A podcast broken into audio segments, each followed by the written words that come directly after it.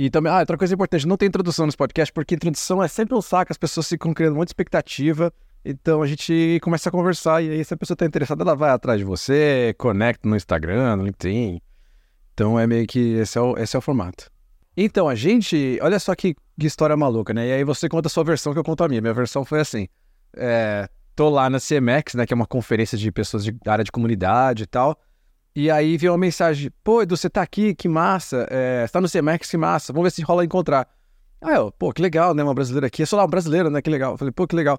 E aí, é, pula, né? Tem um vácuo de, de silêncio, e aí passa uma pessoa, um brasileiro que tá lá no evento também, ele fala assim: pô, Edu, que legal, é, vim aqui do Brasil, não sei o quê, e uma pessoa que trabalha comigo, ela te mandou mensagem, inclusive, uma brasileira. Eu falei, conectei, né? Falei, você. Eu falei, ah, que legal. Não, ela já mandou mensagem mesmo, é verdade. Falou, é, ela, morou em Dublin, ela falou que acompanha você desde 2016. E aí eu fiquei com isso na minha cabeça. Aí corta, volta você, aparece assim fisicamente né, na, na frente do evento. Aí você, ô Edu, eu sou a pessoa que te mandou mensagem e tal. E aí na minha cabeça, legal, você já morou em Dublin em 2016, né? Então eu comecei a desconectar e na verdade eram duas pessoas completamente distintas. Não era você e era outra pessoa. E aí depois você falou assim, não, eu conheci você por causa do, do Derek, que é o cara que organiza o evento, né? Enfim, que você tava dando a, fazendo coach para acho que um assistente dele. E, então, assim, na minha cabeça tava tudo errado. Até o momento que você falou uma coisa, eu falei, peraí, essa informação não tá batendo com o que eu tenho. Então foi assim que eu te conheci. Agora, como é que foi a sua versão? Engraçado. Não, a minha versão é, eu vi que você era, pra, eu vi é, você no story da CMX Hub. Né? Eu tava lá na conferência, eu vi os stories da, da conferência, vi você não te conhecia, mas via que você era brasileiro, que você morava aqui. Aí, oi, tudo bem? Você tá aqui também, que massa, vamos se conectar. Né? Porque é difícil encontrar brasileiro que mora aqui, que quer construir uma vida aqui, geralmente as pessoas vêm, visitam, né? Ficam um mês, dois meses, três meses, vai embora, né? Mas eu tô aqui já, morei no, em São Francisco por quatro anos, agora tô morando em Santa Cruz, no sol de Santa Cruz, perto da praia, perto da, das montanhas. É, e foi assim que eu te nada, só porque você era brasileiro, você morava aqui, caraca, vamos se conectar e acabou dando tudo isso aqui. Caraca, que massa. É, e, e, é muito louco você fala Santa Cruz. Eu acho que todo jovem, pelo menos jovem menino de 35 plus, vai associar Santa Cruz com a marca de skate Santa Cruz, que é muito conhecida, mas que todo mundo andava skate no Brasil, pelo menos em São Paulo na minha época. E aí tinha o shape da Santa Cruz, que era o, o board, que era caro, porque era importado da Califórnia, não sei o quê. E esse era a Santa Cruz que eu tinha na minha cabeça. Sim, então, ainda é... tem a marca de, de é, uh, clothing, né? Marca de roupa e tal, que tem o Santa Cruz e tal, virou uma marca, né? E é uma coisa que os americanos sabem muito fazer, transformar uma cidade numa brand, né? Ah, São Francisco, aí eles vendem essa marca de São Francisco, ah, Ponte, ah, Santa Cruz, é vibe, é surfista, né? Hollywood, LA. Então, eles são muito bons em construir essa branding e vender internacionalmente é, o que uma cidade é, baseado no que eles querem construir, no que eles querem é, advertise. Sim, você tá fazendo igual eu. Eu, eu perco todas as palavras quando eu vou falar alguma coisa. E Gente, aqui eu só eu... falo inglês. Daí, então, quando eu nossa. vou português, uh -huh. eu não falo bem português, nem bom inglês, aí fica... Uh. Nossa, mas isso é um assunto que a gente falou num outro vídeo, justamente isso que é, depois que eu me mudei para cá, eu comecei a falar muito mais inglês no dia a dia, fora do trabalho também, do que simplesmente quando eu tava na Irlanda, que tinha muita gente do meu amigos, né, a, a Ellen e tal, minha, minha esposa, que é brasileira, então todo mundo fala português. E aqui não. Só que eu queria ouvir, porque você falou assim, ah, muito brasileiro vem pra cá, vem, passa pouco tempo, e eu ainda não sei como é que é o brasileiro dos Estados Unidos, eu sei como é que é o brasileiro na Europa, que geralmente é o que você falou mesmo, é um intercambista, vai lá passar um tempo, fica um ano, às vezes dois e volta, mas não mais que isso. Como é que é o perfil do brasileiro aqui? Pelo menos os que vocês conheceu, né? Você, imagina, passando nessas gerações aí, passou uma Copa do Mundo já aqui, mais de quatro anos, então já conheceu Exatamente. vários brasileiros. Eleição, pandemia. Eleição, é. é. E, ah, tem... Como que eu posso dizer? Tem vários... A, a situação do, do brasileiro aqui, né? Geralmente eles vêm é, faz o, mestrado, vai embora. E, e, e, pessoas internacionais no geral, né? Estrangeiros no geral, vêm para São Francisco, é, fazem uma, uma graduação, estudam, eles tiram da cidade, né? Ah, estudei, ah, consegui, fiz um, um curso, ou é, trabalhei por um, dois anos, e depois sai, né? Eu vejo muito essa, essa migração. É muito difícil ver alguém que fica em São Francisco, na cidade em si, né? Geralmente as pessoas ou vão para outras cidades, mais subúrbios, porque São Francisco é frenético, né? Eu morei, é, fiz meu mestrado em negócios internacionais inovação disruptiva em São Francisco, morei no Financial District, morei ali perto da, da North Beach Financial District, bem ali na divisa, e, é, e a sensação que eu tinha era, caraca, tem essa explosão de conhecimento, essa explosão de coisas que estão acontecendo, eu estou no centro do furacão, eu quero consumir o máximo possível de conhecimento e, e, e, aprender com as pessoas, conhecer pessoas. Então, eu ia dois, três eventos por dia, né? Walking distance dos eventos onde eu morava ali era uma localização bem é bem boa para isso também. Então eu voltava para casa, meu cérebro não desligava, parecia que eu estava no trabalho ainda, entendeu? Então foi um ano e meio assim, bem, bem frenético. Aí eu, cara, eu terminei mestrado, show, beleza, check preciso de uh, work-life balance, né? Aí eu mudei para Inner Sunset, em São Francisco, no alto do, do, do hill lá, Granville Park, é, uma vista 360 da, da, da cidade, perto de umas mini florestinhas ali, perto da natureza. Aqui eu consigo ter é, uma vida, né? Porque São Francisco é muito busy. Você vê aí é, ambulância correndo para lá e para cá, polícia para lá e para cá. É muito é, busy. Muito busy. Tem, é, eu sei como é que é. Tem uma, tem uma palavra, até nem sei, mas é tipo o noise, assim, a, a city, é tipo a cidade, tem muita coisa acontecendo e você não consegue parar, assim, o cérebro não desliga. Né? O cérebro não desliga. É, e tem gente que gosta, tem gente que gosta, né? Tem uma amiga minha que é brasileira e ela, ela se mudou para Nova York porque ela estava morando em Inner Richmond, em, em, São Francisco, que é bem tranquilo. Ela, não, preciso de barulho, preciso de, de sirene na, na, na, na passando na rua. Eu vou para Nova York. Eu, tá bom. Caraca. Nova York Nossa, mas isso é verdade. Tem gente, tem gente que gosta do barulho. Eu, eu gosto do barulho de movimento, assim, aquele white noise do, do urbano, que é tipo, sei lá, motos e. eu não sei se é um white noise, é verdade. Mas eu queria. Você falou, você fez a, facu... a mestrado aqui, é... e eu, assim, o Brasil é muito diferente, né? Tem muita gente com backgrounds de todos os lugares do mundo e estudaram desde estaduais até qualquer tipo de escolas particulares e privadas e tal, para que tem níveis de, de, de dificuldade diferentes. Mas para você, você já, você já falava primeiro, falava inglês fluente já quando você veio fazer, eu imagino que sim. Mas como é que foi o mestrado? É difícil? É mais difícil? Você achou que era, ia ser uma coisa e foi outra? Porque tem uma expectativa, acho que de Bay Area, Silicon Valley, assim, meu Deus, aqui vai ser, tá, outro patamar. É isso mesmo? Como é que foi para a questão de estudos, assim, para o mestrado? É, uh, vou dividir sua pergunta em duas partes, né? O inglês e o nível, né? O inglês, para mim, é... eu sou... Uh...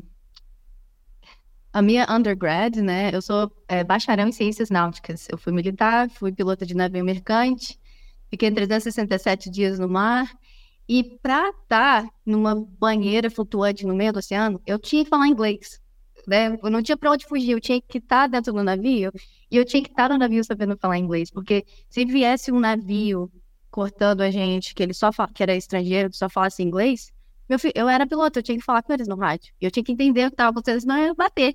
Então, era questão de, de, de sobrevivência, eu saber inglês para estar naquela profissão. Então, fiz é, um intercâmbio em 2000 e 2012, 13, eu vim para Los Angeles, é, fiz um exchange, né? Uh, aí eu me senti muito mais confortável em falar inglês, fui para LA, fiquei um mês e meio lá, fiz curso, pá, consegui falar com americano, beleza, check. Então, quando eu fui para o navio, eu também tinha que falar inglês no navio, né? É, tinha uh, tripulações que eram bem multinacionais, né? Polon polonês, uh, norueguês, filipino, salada mista ali, né, dentro do navio. E fora também, né, indiano e tal, grego. Uh, então, o, inglês eu meio que já tinha, né? Uh, mas meu inglês não era perfeito. Tanto é que o meu SAT, né, aquele teste que a gente tem que fazer, não é SAT não, é... O que é um SAT? Ah, é tipo um teste de inglês, assim? TOEFL, tá. É, é, o meu TOEFL não, não era o suficiente para passar para o mestrado. Caraca, mas o que, que, que era? Tipo, tinha que tirar 9 de 10? Assim, tipo, era um negócio muito alto? Eu não agora qual é a nota do TOEFL, como que mede, é, 120, é até 120, um negócio assim. Aí eu tinha que eu ter 80. Um negócio assim, eu tinha que ter 80, mas eu tinha 75. Era um negócio assim. Eu não tinha o inglês suficiente. Porém, contudo, todavia, a minha aplicação era boa. E eles gostaram de mim. Olha aí. Daí... Como assim? Eles, tipo, olha, eles veem você assim pra saber, ah, gostei de você? Ou, tipo, tem não é só... Tem entrevista. Ah, e, e também eu apliquei pra bolsa, né? Porque eu sou brasileira classe média, tentando sonhos suados na América. Então, eu apliquei para a bolsa e eu consegui duas bolsas, né? De Global uh, uh, Citizen e um, Future Global Leader, something like that. E, e por causa dessas entrevistas, né? Você manda vídeo falando sobre você, os seus sonhos, o que, que você vai fazer depois do mestrado e tal. Então, meio que eles investem em vocês. Foi o que eles fizeram comigo. Eles investiram em mim, é, dando essas duas bolsas. É, apesar de eu não ter o inglês perfeito, né? Então, falando também do nível, eu tinha que é, aqui você se prepara para ir para aula. Então, você tem que ler todo o material, você tem que estudar as aulas, você estuda a aula antes da aula. Então, a aula gravada, você estuda antes. Todo material que já é fixo, assim, você tem que ler antes. Então, tinha, tipo, 40, eu tinha que ler 40 páginas em inglês, 80 páginas em inglês, de uma aula para outra, é o meu filho. Como? Eu, eu, eu, eu ia dormir quatro da manhã lendo aquelas coisas, porque tinha que. Porque você tem que ler e você tem que analisar e você tem que dar a sua própria opinião sobre a bagaça, entendeu?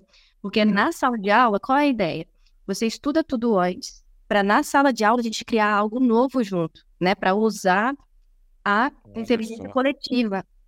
Então, tinha. É, e essa faculdade que eu fiz é uma das mais é, internacionais do, do mundo, né? Mais que o C Berkeley, né? Mais diversificada que existe, porque numa sala, de, é, na minha turma, tinham 69 nacionalidades diferentes.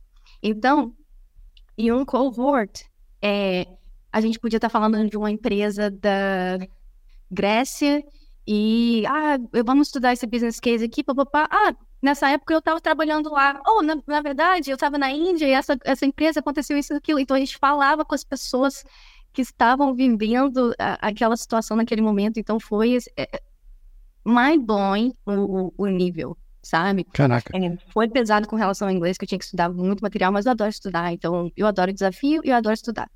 Então. Entendi. Enfim, é, então, mas é, né, eu tenho uma pergunta com isso. Então, a, a, presunção, eu tô tentando traduzir as palavras, tá? Assumption, a presunção que eles tinham é de que você tá dedicada só pro mestrado e você não tá fazendo mais nada. Você tá vivendo isso. É, exato. Essa é a base, né? É. Porque o meu visto era de estudante, né? Então, como estudante, que também é um desafio, né? Você não pode trabalhar. Então, é porque você tá full-time student, né? Então. E você tava mesmo? Tava. Olha aí. Nem tinha como. Né? Honesta. Né?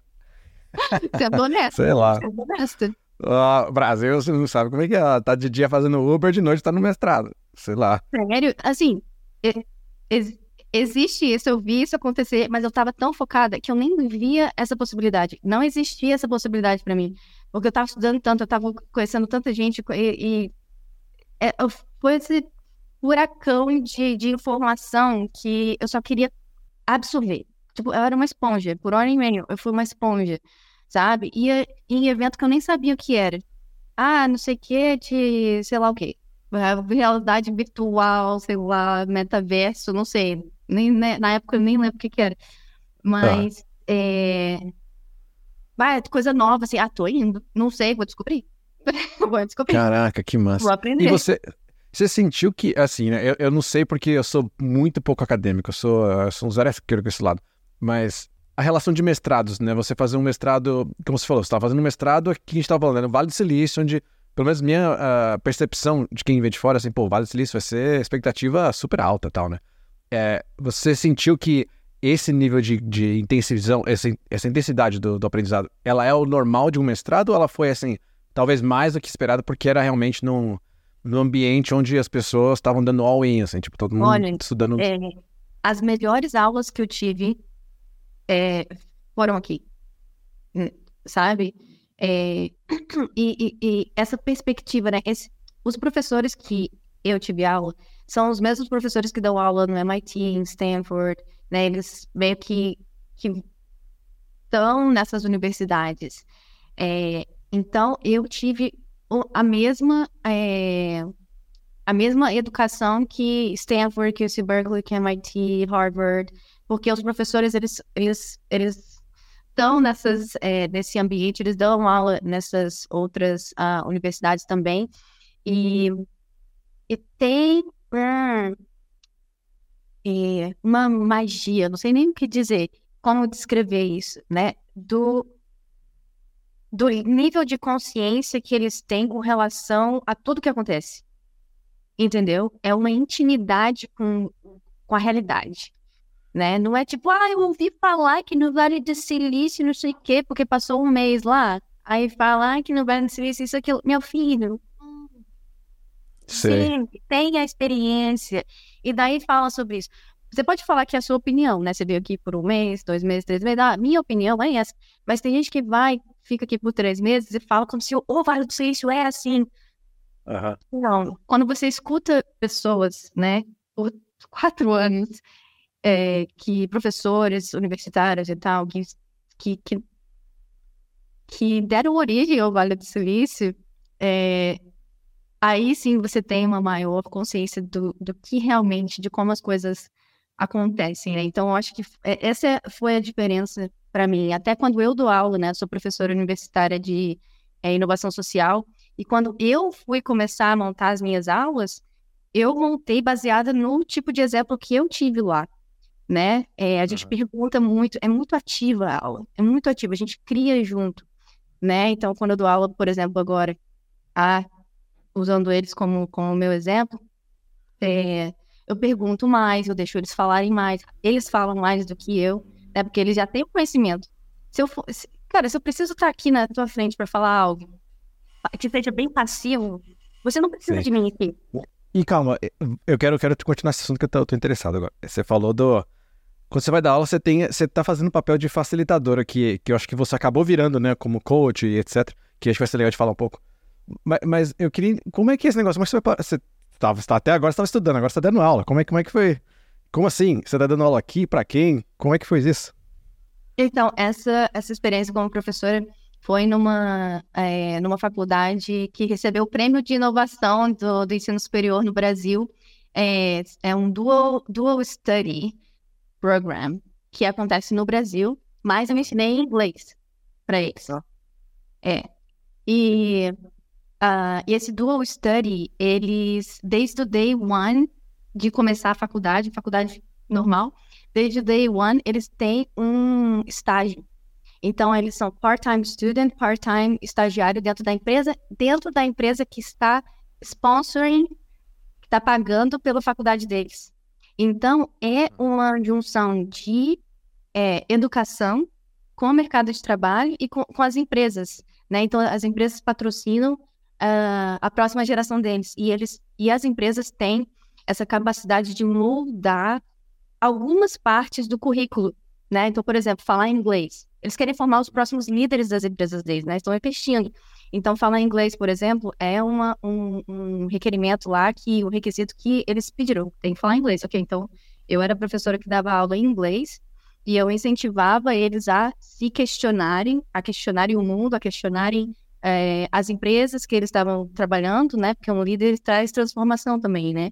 E a transformação vem de um sentimento interno, um propósito, um chamado, ah, uma curiosidade. Ah, se, é, e se a gente fizesse dessa forma, né? Uma curiosidade que é algo interno.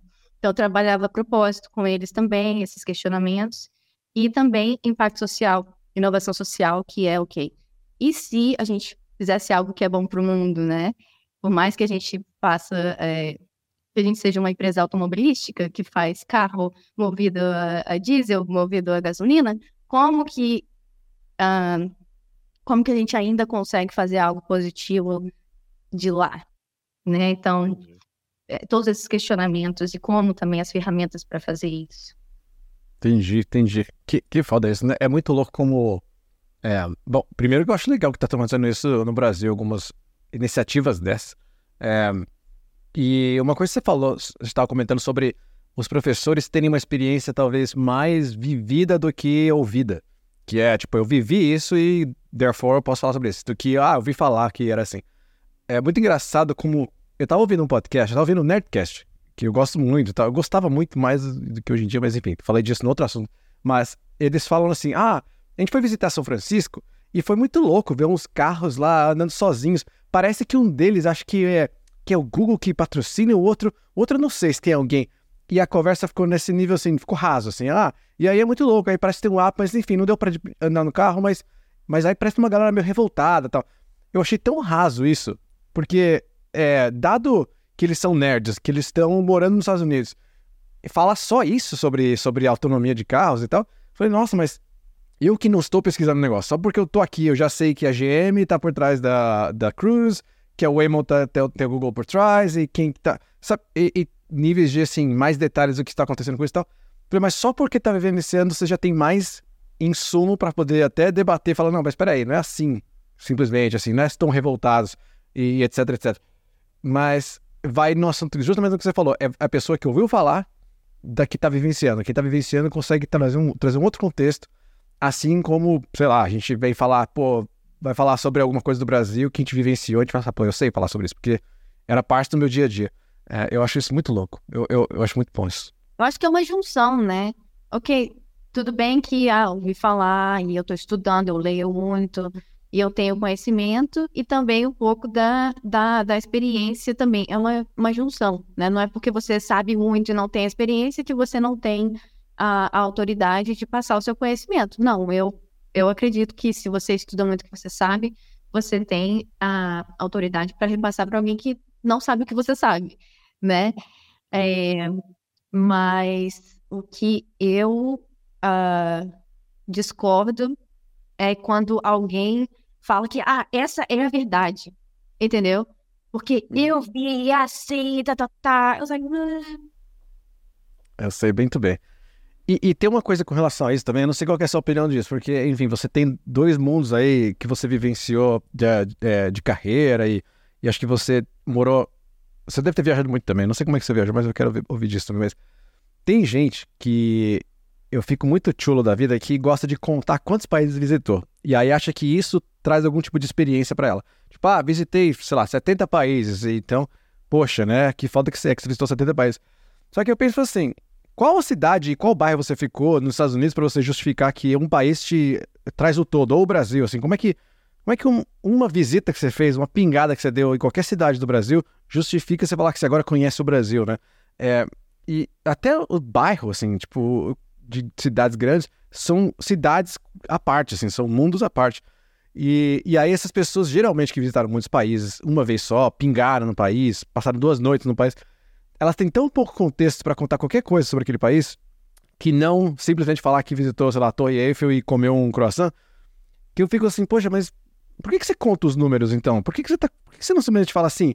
Ah, eu, eu gosto de explorar uma coisa nova, mas sempre de forma rasa. Podia até colocar, visitei 70 países de forma super rasa. Porque é tão. Você não tem, consegue falar de nenhum assunto, porque a pessoa não vivenciou nada do que as coisas turísticas.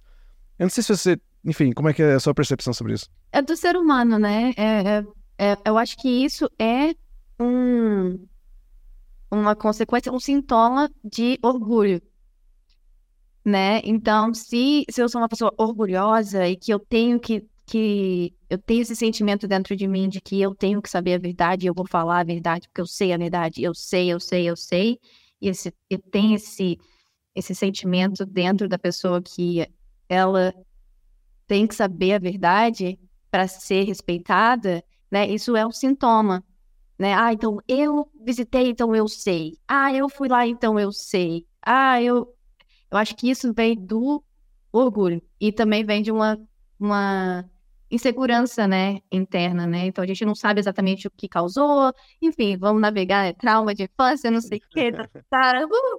mas, é, mas eu acho que é mais isso.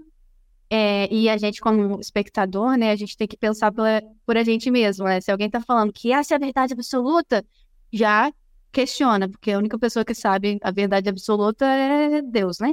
A gente não, não sabe, a gente sabe perspectivas, né? Então, ser humilde para dizer, ó, essa foi a minha experiência e essa essa foi a experiência de fulano, porque eu ouvi desse fulano, entendeu? Desde pequena que eu não gosto de generalização.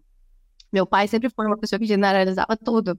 Ai, meu Deus, mas por que que generaliza tudo? Mas as pessoas não são assim, né? Existem pessoas assim, mas nem todo mundo é assim, né? Então, é, eu tenho isso, isso dentro de mim bem, bem forte.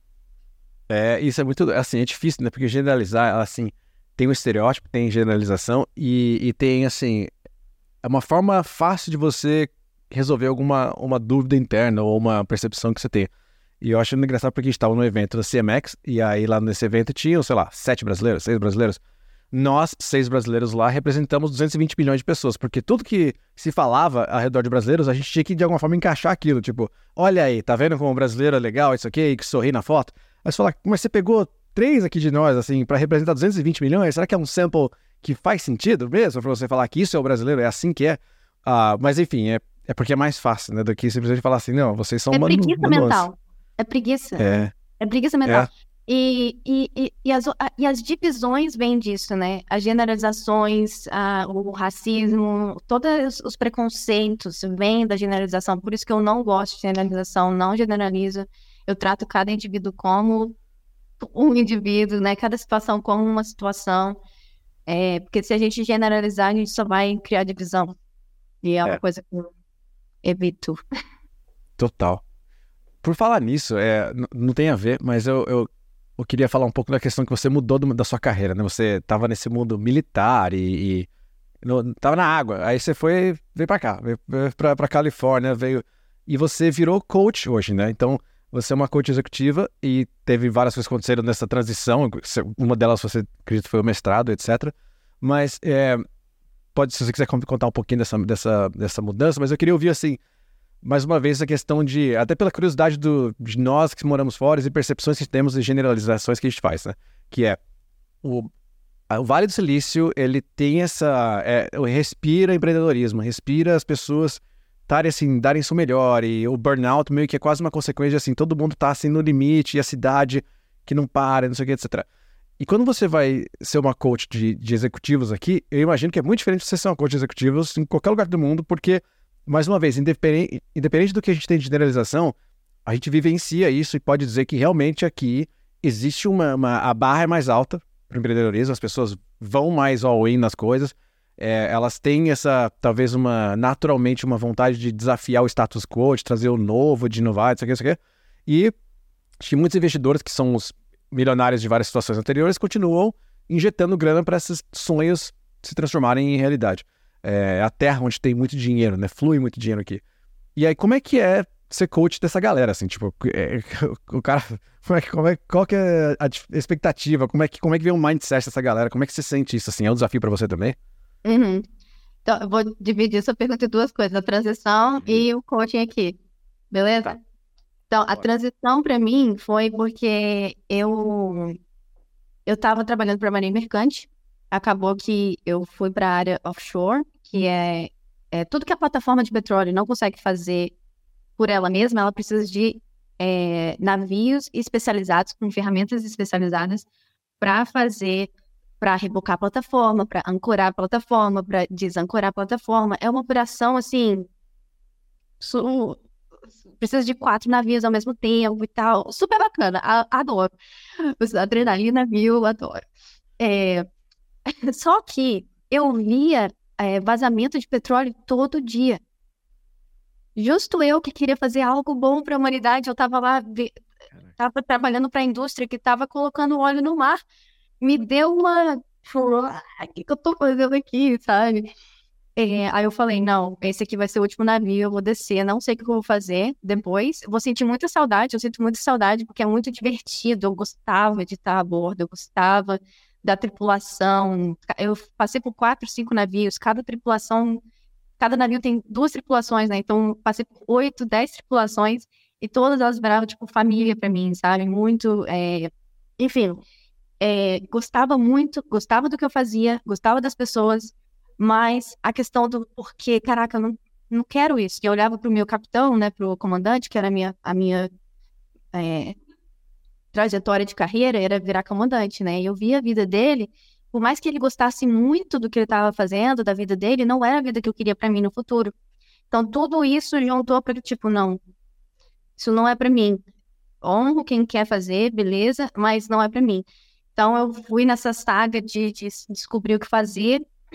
Até compartilhei com você depois a gente se conheceu né, história toda. Enfim, long story short, é, eu conheci o coaching quando eu precisava do coach. eu tava precisando, caraca, eu, eu abri a minha, minha, meu computador para procurar a profissão que eu queria seguir, eu, eu tinha 100 abas abertas com 100 profissões diferentes. Queria ser astronauta, PhD em, em física quântica, queria estudar física, química, é, geologia, queria ser astronauta, ser modelo, arquiteta, tudo. Tudo, eu queria tudo. Tudo ao mesmo tempo. E se eu escolhesse uma coisa, eu senti que eu tava, tipo, matando uma parte de mim. Tipo, arrancando uma parte de mim. Gente, eu não consigo escolher. Daí uma amiga minha, ah, você tem que conhecer minha coach de carreira. Aí eu, coach de carreira? O que, que é isso? Aí eu comecei um processo de coaching com, uh, com essa coach uh, maravilhosa. É, e na primeira sessão, ela virou para mim e falou assim: Ó, oh, você tem que fazer um curso, um, um teste de, de carreira, o DISC, que é muito bom, vai dizer com certeza, assim, ó, é, que geralmente é 40% compatível com duas profissões, vai falar a profissão que você tem que seguir, oh, minha filha, é isso que eu preciso, preciso de alguém para falar o que eu tenho que fazer. É, daí, o, o, resultado veio, e na verdade, eu era mais de 70% compatível com mais de 720 profissões. Aí, minha filha, eu tô flattered, hum, gratidão, mas isso não me ajuda nada, eu ainda tô perdida.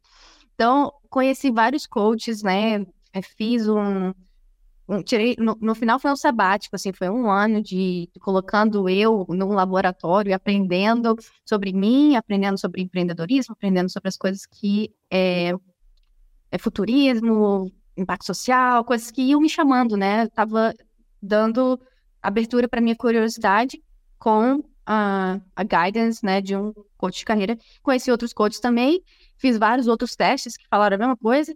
Aí um outro coach que eu conheci falou, ó, oh, você tem esse bando de talento que nunca vi um, um resultado assim, mas é, não sei como te ajudar, mas você pode se tornar coach e se coachar.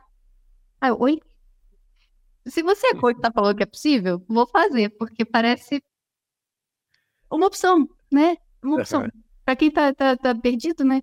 É uma opção, vou lá e me tornei coach, fiz coach, é, me graduei como coach pela Condor Blanco Internacional no Rio e também como Master Coach pela Condor Blanco Internacional no Chile, do alto de uma montanha lá com o nosso fundador. É, e, e quando, é, para você se formar coach, você tem que coachar pelo menos quatro pessoas, né? Então, na minha primeira sessão que eu abri lá, eu fa falei com a pessoa tal, que eu terminei que eu, quando eu termino uma sessão, eu sempre pergunto, né? Ah, de 0 a 10, quanto que vale a pena estar aqui? Na, desde a primeira sessão, eu perguntei para ele, quanto vale a pena estar aqui? Ele, 11! Você me ensinou isso, eu aprendi isso. Eu, meu Deus, ele não sabia que era a minha primeira sessão. Aí eu fui, terminei, eu, meu Deus, eu quero fazer isso pro resto da minha vida. Encontrei. Encontrei. Então, é, eu vejo o coaching como essa ferramenta que eu posso ir para todas as indústrias eu posso atuar em todas as indústrias a partir dos meus clientes. Então, se você, se a pessoa tem um sonho na arquitetura, na, que envolve educação, que envolve arquitetura, que envolve física quântica, é, não é isso, que envolve química, que envolve qualquer coisa, eu adoro. O seu sonho é meu sonho, entendeu? Então é muito fácil para mim, como coach, ter empatia pelo sonho das pessoas e também para identificar realmente qual é o sonho delas, porque o brilho, o, o brilho no olho é diferente quando você está conectado com o seu próprio sonho, né? Então, como eu tenho essa empatia com diferentes uh, indústrias, para mim é fácil identificar o que está faltando, né? E tudo mais. Essa... Porque coaching é, é, é, a ciência e a arte do coaching. E a arte vem dessa percepção do, do coach de ler uh, a pessoa, né? E eu acho que eu tenho bem isso, uh, por causa disso também, por eu gostar de várias coisas. É, e a diferença, né, de fazer o coaching aqui, um, se tem uma coisa que eu aprendi, tanto no meu mestrado bem multinacional e fazendo coaching aqui, se tem uma coisa que eu aprendi é que o ser humano é igual em todo lugar. A, a nossa natureza humana é a mesma.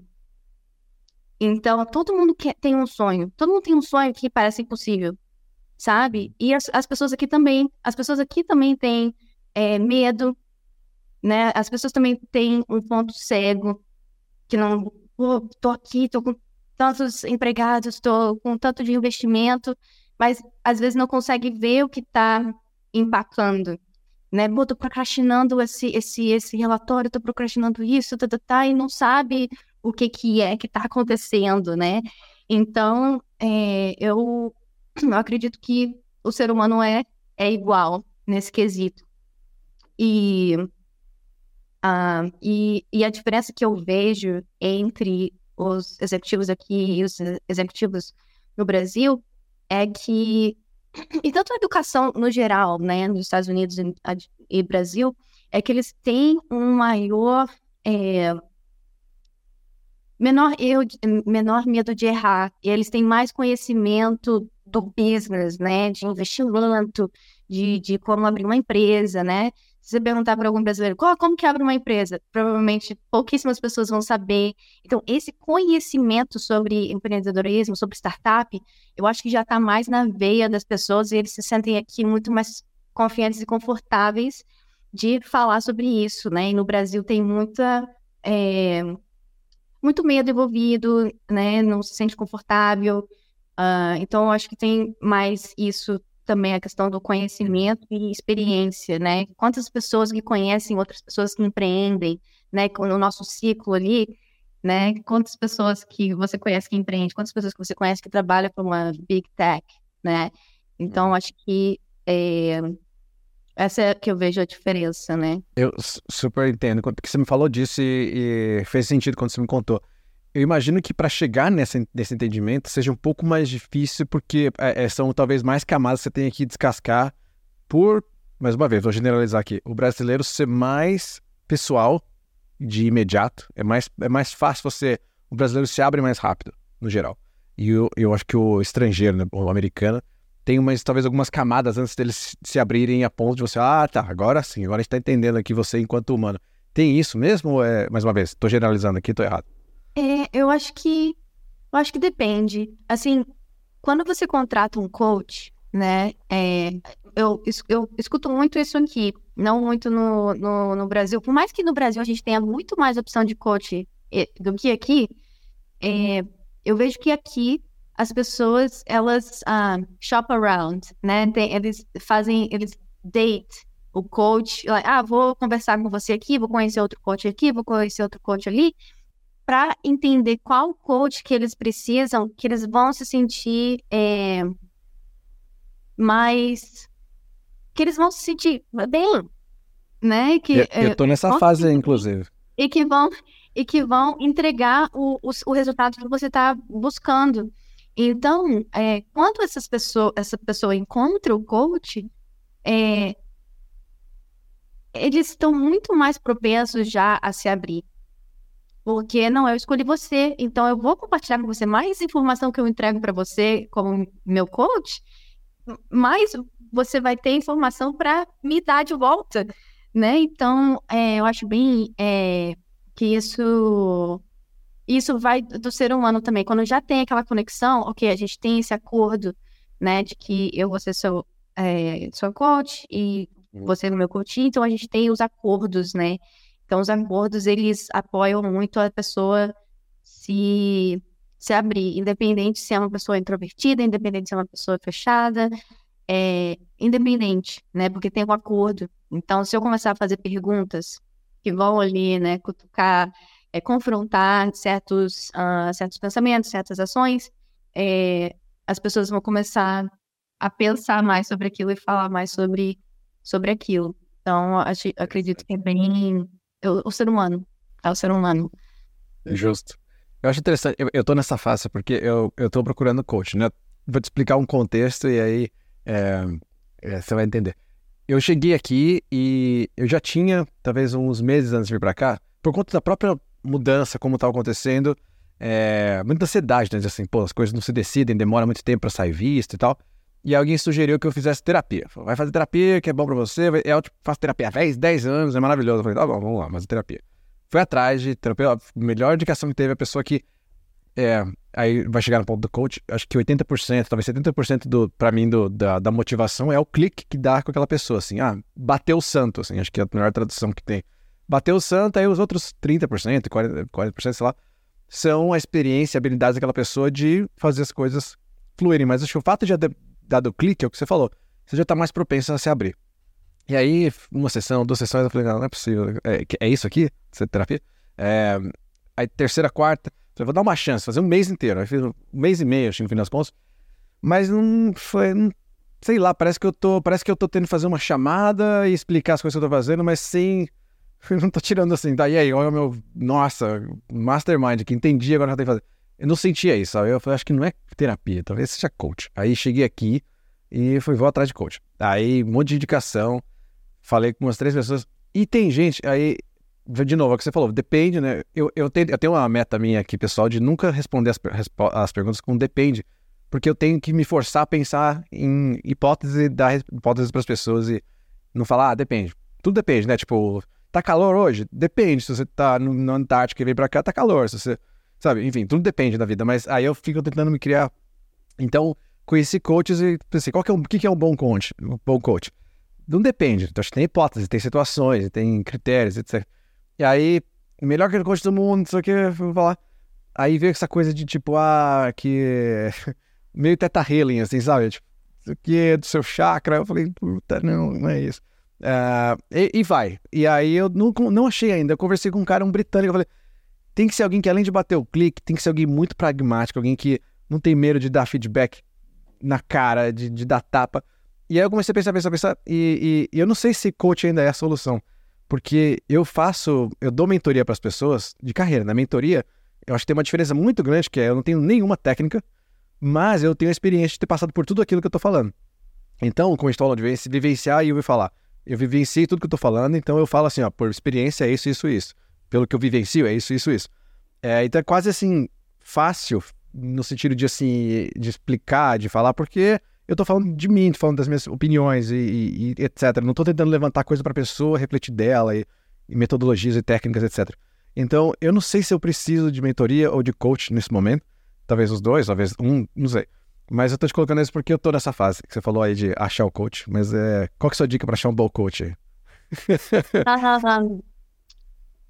Depende do que você quer, né? Porque tudo o que você falou são coisas que você já fez, né?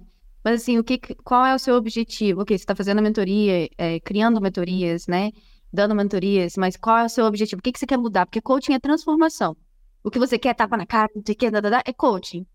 Se você quer transformação na sua vida, eu quero mudar e eu preciso das ferramentas, eu preciso de guidance, é pode ser coaching ou mentoria, né? Coach, o coach que é puramente coach, ele vai te fazer perguntas poderosas, vai te trazer clareza. A maior é, value proposition de um coach é trazer clareza, porque tipo as respostas você já tem ou ele vai te ajudar a focar para arranjar as respostas. Então esse é o coaching.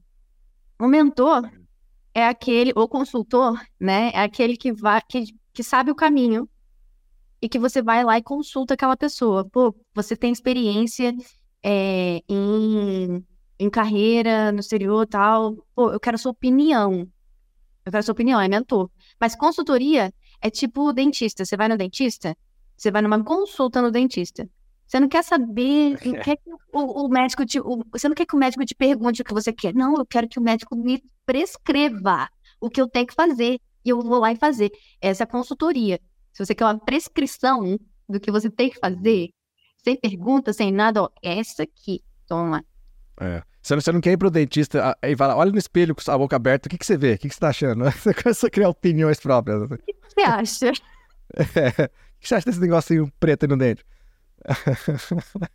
é verdade. Mas, mas deixa eu perguntar. É, você falou um bom ponto, porque a transformação acho que é o grande ponto aí. Porque deve, deve ter muita gente que.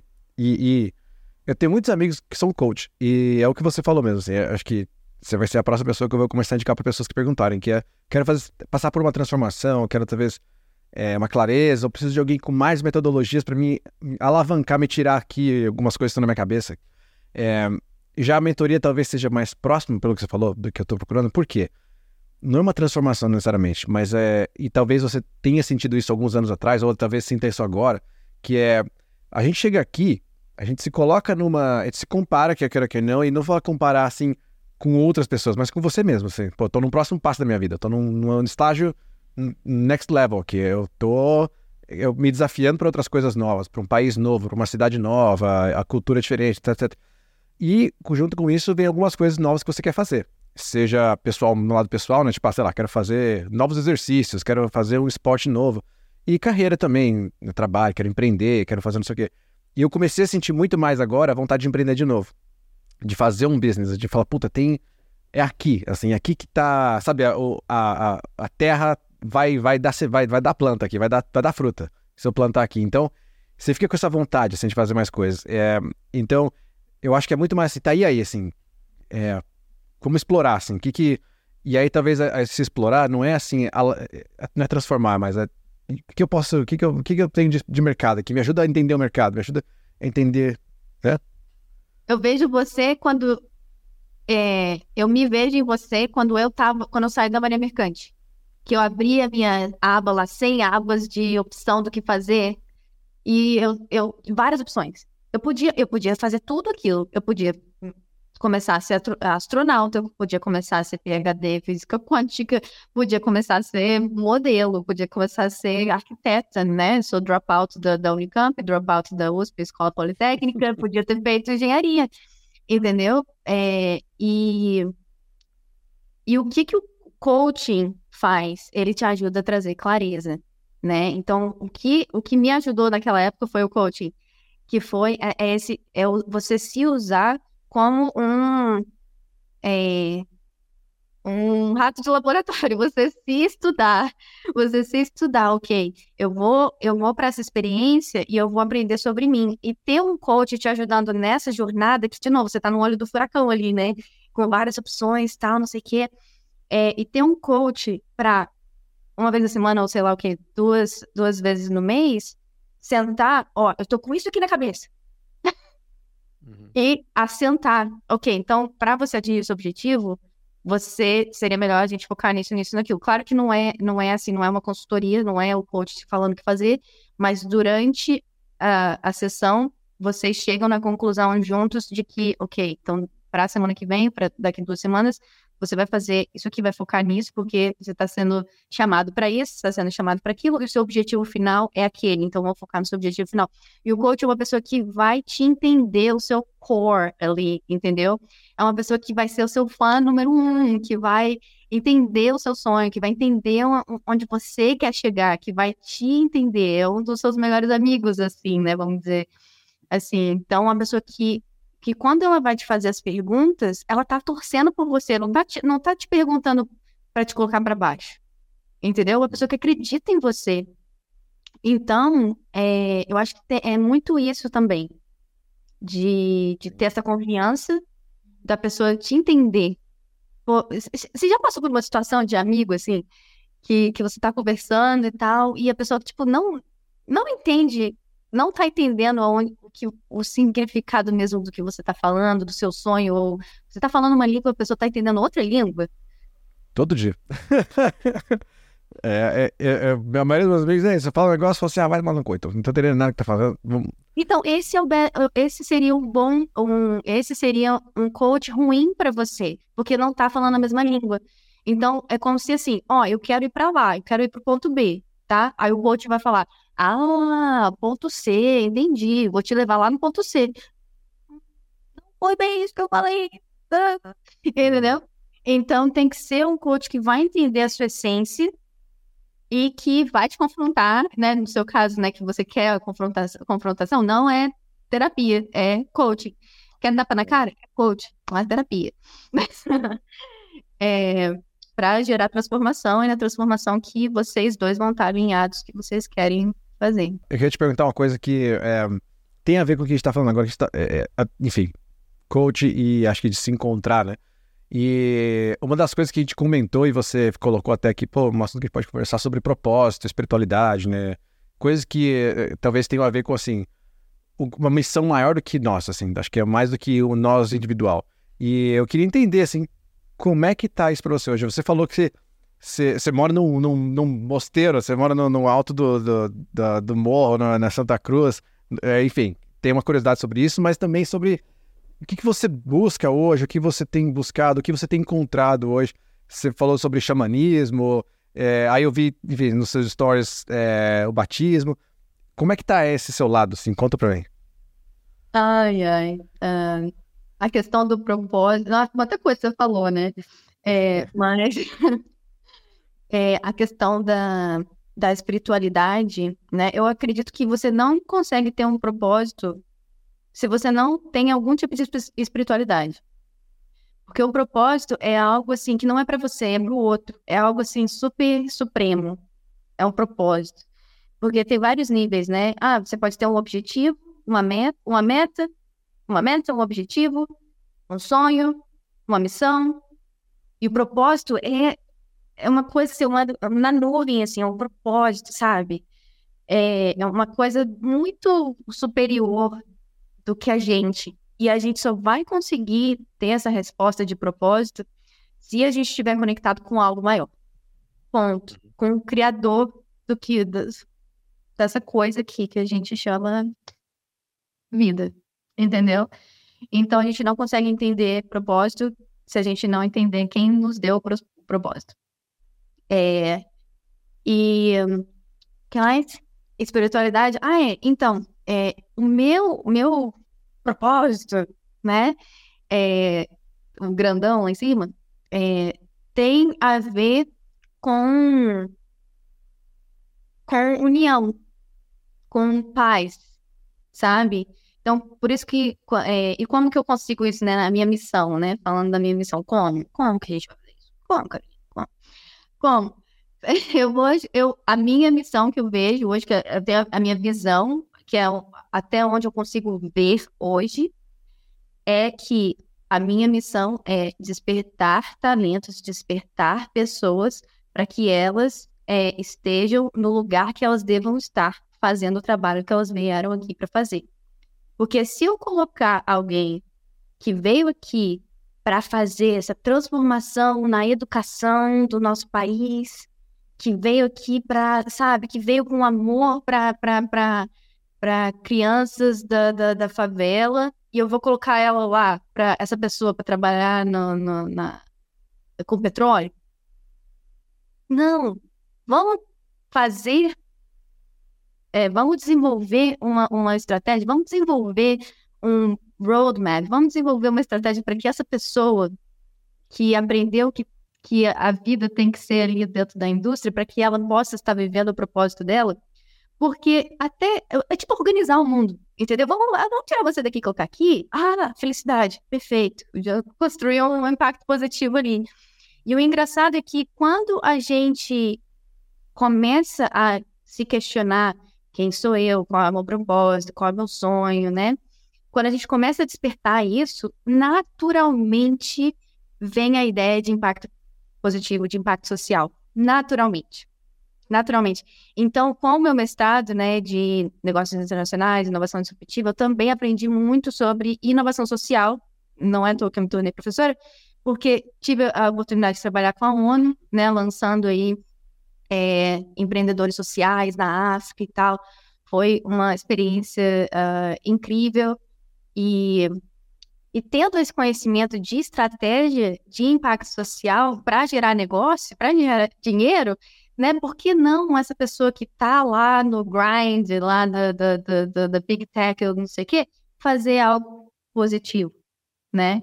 Então, é essa, assim, que eu vejo que é a minha missão hoje, né? Porque missão, a gente tem várias missões também. Ah, completei essa missão, ou a ah, construir um impacto nessa missão pode gerar, vir uma outra missão. Eu vejo como se fosse uma... Eu, falei, eu compartilhei isso com você eu vejo como se fossem montanhas, né? A partir do momento que você vai subir numa montanha, quando você chega ali perto do topo, aí sim que você consegue ver a próxima montanha, que fica mais claro. Nossa, tem aquela montanha ali, caraca, mas só porque eu subi essa montanha que eu me sinto preparado para ir para a próxima montanha. Já tenho os, os, os equipamentos necessários e tal para poder ir lá para a próxima, né? Então a minha missão hoje é essa. Entendi, entendi. Eu tenho uma, uma eu aprendi, eu achei muito legal isso. E, e olha que doido, né? É, a gente fala, se pegar o Guy Ross, que faz o How I Built This né, podcast, ele pergunta para as pessoas no final do episódio o quanto ele, você atribui o que você conquistou ao hard work e o quanto você atribui a luck, né? Então, quanto que foi de trabalho duro que você deu e quanto foi sorte. E, enfim, passando o tempo e revivendo isso e pensando e começando a fazer esse modelo novo aqui de bate-papo, eu comecei a pensar em, em uma forma de perguntar isso diferente que é quanto disso você acredita que foi o seu trabalho duro, né? Você se esforçar, quanto disso pode ter sido um pouco de sorte e quanto disso foi fé. Porque. É, tem, por que, que eu tô falando isso? Há uns anos atrás, é, o meu pai é pastor, tá? De, e, e, ele teve. Trabalhou numa igreja, né? Foi membro, né? Pastor de uma igreja por muitos anos. E a. Enfim, a própria igreja começou o, o, eu não sei distinguir o nome certo, mas sei lá, o pastor Moore, pastor-chefe, sei lá, que é o cara que, que abriu realmente aquela primeira igreja e tal, tava fazendo coisas que ele não tava mais de acordo, não tava sentindo que tava ah, fazendo sentido para ele, e ele abriu o próprio ministério dele, né, e junto com a esposa dele. E aí, é, teve um momento que, fazendo orações e tal, ele falou assim, é, olha, Deus falou que você vai ter um rebanho e, e enfim, há muitos anos atrás, é, tem um livro meu que eu escrevi chamado Abrindo Portas, que é justamente por conta dessa questão de como foi, foi uma, uma profetização de Deus de que as, as portas se abririam para mim. E aí é uma longa história, vira um outro podcast. Mas nessa segunda vinda, segunda é, profetização, foi mais de Deus ter um rebanho para mim e de que eu teria, enfim, falar sobre Deus, falar sobre isso. E eu nunca fui assim, falei, nossa, não vou, é meu pai, é, você vai virar pastor então, né? E eu, nossa, não, não vou virar pastor, não, não é para mim esse negócio, não é, né? E realmente não, ve, não me vejo dentro de uma igreja, atrás de um púlpito, pastoreando, né, digamos assim, fazendo, dando um sermão, literal. É, e aí começou as coisas, eu comecei a ter clareza de algumas outras coisas, do tipo, eu tô sempre tendo boas oportunidades de, de falar com, com uma audiência, falar com um grupo de pessoas, seja num evento, com uma palestra, seja aqui, que a gente tá fazendo um vídeo com as pessoas vão, vão assistir, sei lá, algumas vezes centenas, algumas vezes milhares, algumas vezes milhões. E pode ser que esse seja o rebanho, e pode ser que a forma de falar não seja a esperada tradicional do homem, do tipo, você vai lá atrás do púlpito falar, e pode ser um pouco disso. E, e aí, nisso as coisas vão se aparecendo e vão, assim, relembrando, porque eu tava meio que esquecido disso, e aí foi engraçado que, enfim, desconectou por acaso, né, lá do CMX, e aí quando eu vi você fazendo o seu story falando sobre o batismo, eu lembrei de novo, né, veio de novo na cabeça, peraí, é, é... por que, essas coisas estão se conectando, né? Será que é, uma, é tipo assim, ó, um lembrete, assim, né, um, um cutucadinho, assim, né, um tapinha nas costas. Enfim, levando isso, falando isso, eu queria te perguntar, então, quanto que você alcançou hoje, e você ainda busca alcançar, você atribui a seu trabalho duro que você fez, seu esforço, quanto disso é sorte, enfim, destino, e quanto disso você acredita que é fé? Você estava no CMX, você estava na palestra do uh, Engineering Serendipity? Eu estava. Então, tava. Eu, eu acredito muito naquilo da gente é, construir a nossa sorte. Ah, tá. Aliás, serendipity, para quem não sabe o que é serendipidade, não seria para acaso. Que traduzir é acaso, o acaso. Melhor tradução. Pronto, Isso. continua. Enfim, tinha uma palestra do, uh, do David uh, Spinks, Spinks é, que o autor do um, Business of Belonging, o livro, e, e ele falando, né, de como a gente construía nosso, o nosso acaso, a nossa sorte, a nossa serendipidade. E, sei lá, se falei certo, procura aí no dicionário. Isso. E, e eu sou muito, muito, muito, muito é, disso, sabe? É, o, eu sou muito raçuda, eu adoro, eu adoro é, desafio. Mas não do desafio, ah, te desafio a subir.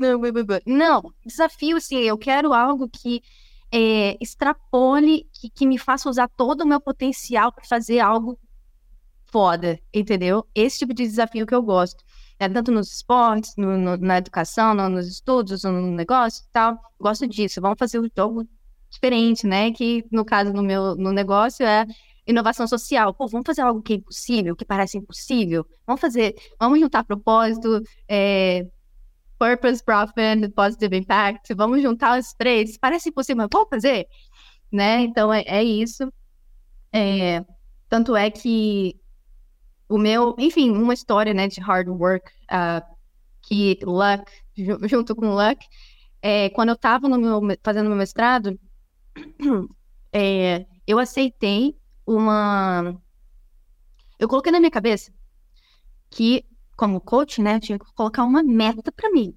Ah, é, eu quero, depois do mestrado, eu quero trabalhar como coach de, uh, de founders de startup de impacto social. Decidi, quero fazer isso, numa incubadora, numa aceleradora, enfim, eu quero trabalhar com esse tipo de gente, que eu gosto dessas pessoas aí. Quero falar com essas pessoas. Aí, no meu mestrado, aí quando é, abriu oportunidade para começar a ter um, internship, né, estágio, eu aceitei um estágio de graça, não recebi nada para trabalhar, só pela experiência de trabalhar nessa numa empresa de que, que falou que ia ajudar a gente também a aprender mais sobre tecnologia e tal. E eu senti que essa pessoa ia me trazer para para uma uh, ah, para aprender mais sobre impacto social e tudo mais com hard tech, né? Então trabalhei com vários uh, Microsoft partners e tudo mais. Aí numa a gente é, fez vários eventos né, em São Francisco. Aí teve essa Unconference que a gente criou, que é o contrário de conference, que a gente convidou uh, VPs, né, executives de Big Tech, várias empresas grandes, colocamos numa sala, dividimos em, em, em mesinhas, né, o tema central era AI, e em cada mesa a gente colocou um tema específico de AI, e esses executivos estavam lá, era um ambiente, né, confidencial, fechado e tal, né, é, invite only, e, e a gente colocou eles nessas mesas para eles falarem sobre os desafios deles, das empresas, e a gente junto ali resolver esses desafios, né, como uma comunidade, pessoa, de pessoa, de novo, humano, né, de humano para humano.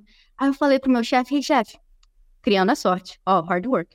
Ei, chefe, é, seria bacana se tivesse alguém da nossa empresa sentado naquela mesa, que a gente escuta as, uh, os problemas que eles têm e depois a gente pode vender alguma solução para eles. O que, que você acha?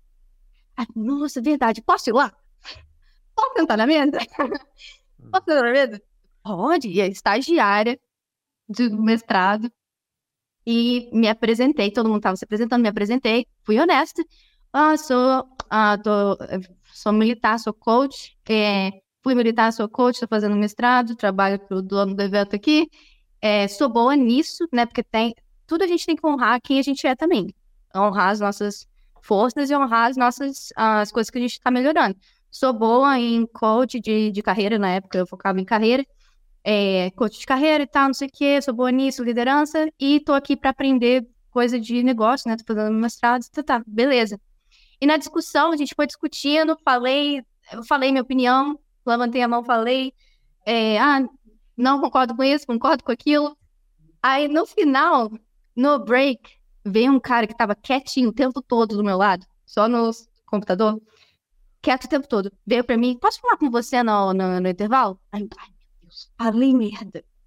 Falei merda, falei merda, vai me dar um puxão de orelha de alguma coisa, porque eu tava muito à vontade. É, aí ele virou pra mim, Ó, oh, eu gostei muito de como você resolve problemas. É, gostei muito de como você pensa, gostei muito de como você articula, né, suas respostas e tudo mais. É, e, na verdade, quando eu estava ali quieto, trabalhando no meu computador, eu estava é, construindo uma job description, um, um trabalho, para é, porque eu estou contratando um coach para trabalhar com os é, fundadores de startup de impacto social da minha incubadora, da minha Venture Builder. Você gostaria de trabalhar comigo? Não acredito. E eu já sabia quanto eu queria ganhar, porque eu mentalizei aquilo, eu quero isso. Né? Então eu vou, eu vou ser essa pessoa. Então, quando você tem ali na mesa, eu fui aquela pessoa. Entendeu? E ele viu que eu era aquela pessoa. Então, ali no on the spot, a gente negociou salário, que eu já sabia meu salário, que eu queria. É, negociando salário, negociando tudo. Aí no dia seguinte ele marcou uma entrevista técnica, né, para ver mais questão de, de inovação social, né, para saber se eu, se eu sei mais profundamente do, da questão do é, social do, do negócio. Tanto é que eu, na, na, na, entrevista eu trouxe até mais estudo de caso que ele sabia, ele teve que googar lá na hora. Pô, perfeito. E foi meu primeiro trabalho pago no, no Vale do Silício, foi o trabalho que eu queria. Caraca, que legal. Essa pessoa que me deu o primeiro uh, o visto, né, sponsorship do O1. Caraca. Então eu comprei minha. Ah, foi sorte que a pessoa te encontrou. Mas, cara, olha tudo que eu tive que fazer, que ralar, pra estar tá ali. Eu me coloquei naquela situação. Eu me uhum. tornei a pessoa que eu queria ser, eu me tornei a pessoa que, que ia ter o trabalho que eu queria ter, e eu me, me coloquei à prova. Entendeu? Ai, eu vou ficar aqui quietinha, né? Vai que eu falo merda. Não, não, vamos falar merda. Vamos, vamos lá. vamos lá, ter você mesmo, entendeu? Se você realmente é, tem essa confiança de que sim, você quer construir algo novo, que quer fazer algo novo, se torne aquela pessoa. Claro, não minta, né? Eu não gosto disso de fake until you make it. N não é bem isso. É você honrar suas forças e honrar também as coisas que você tem para aprender. Ó, eu sou muito boa nisso, mas eu tô aprendendo isso aqui. Então, talvez eu não saiba tudo, né? Quem sabe tudo? Ninguém.